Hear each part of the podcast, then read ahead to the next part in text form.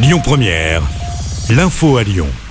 Bonjour Rémi, bonjour Jam et bonjour à tous. Un rassemblement devant le rectorat de Lyon cet après-midi. C'est à l'appel de l'intersyndicale pour demander le recrutement de tous les candidats sur la liste complémentaire du concours de professeurs des écoles. Ils sont 130 au total.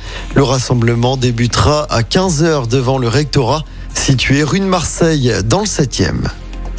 Dans l'actualité également, le soulagement à Saint-Priest. Une fillette de deux ans avait été kidnappée hier à la mi-journée devant son école. Heureusement, elle a été retrouvée saine et sauve quelques heures après. Un appel à témoins avait été lancé sur Internet. Elle aurait été enlevée par son père. Ce dernier a été placé en garde à vue. Il aurait eu une altercation avec son ex-femme juste avant l'enlèvement. L'enquête se poursuit. Lyon et le Rhône, attention, sont de nouveau placés en vigilance orange aux orages aujourd'hui. Des orages accompagnés de fortes précipitations avec pas mal de vent et même de la grêle en deuxième partie de journée. Vigilance qui concerne également la Loire, la Haute-Loire, la Drôme, l'Ain et l'Ardèche dans la région. L'actualité politique avec le nouveau maire de Rieux-la-Pape. Ça y est, c'est officiel. Julien Smati succède à Alexandre Vincendet. Il était jusque-là premier adjoint. Alexandre Vincendet qui laisse son poste de maire après avoir été élu député. C'est la loi sur le non-cumul des mandats. À Lyon, l'infirmier qui a été violemment agressé est toujours dans le coma aujourd'hui. Il avait été hospitalisé samedi après une altercation avec un jeune homme de 18 ans. C'était dans le troisième arrondissement pour une histoire de stationnement. Le suspect n'aurait en fait pas apprécié une remarque de la victime alors qu'il était garé devant son garage. Hier, le parquet de Lyon a demandé le placement en détention provisoire du jeune homme.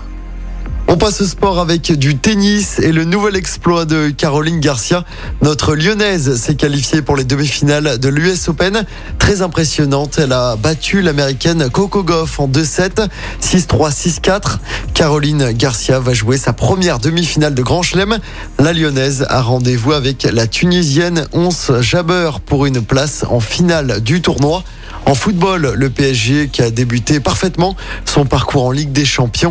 Victoire 2-1 hier soir au Parc des Princes. C'était face à la Juventus de Turin grâce à un doublé de Kylian Mbappé.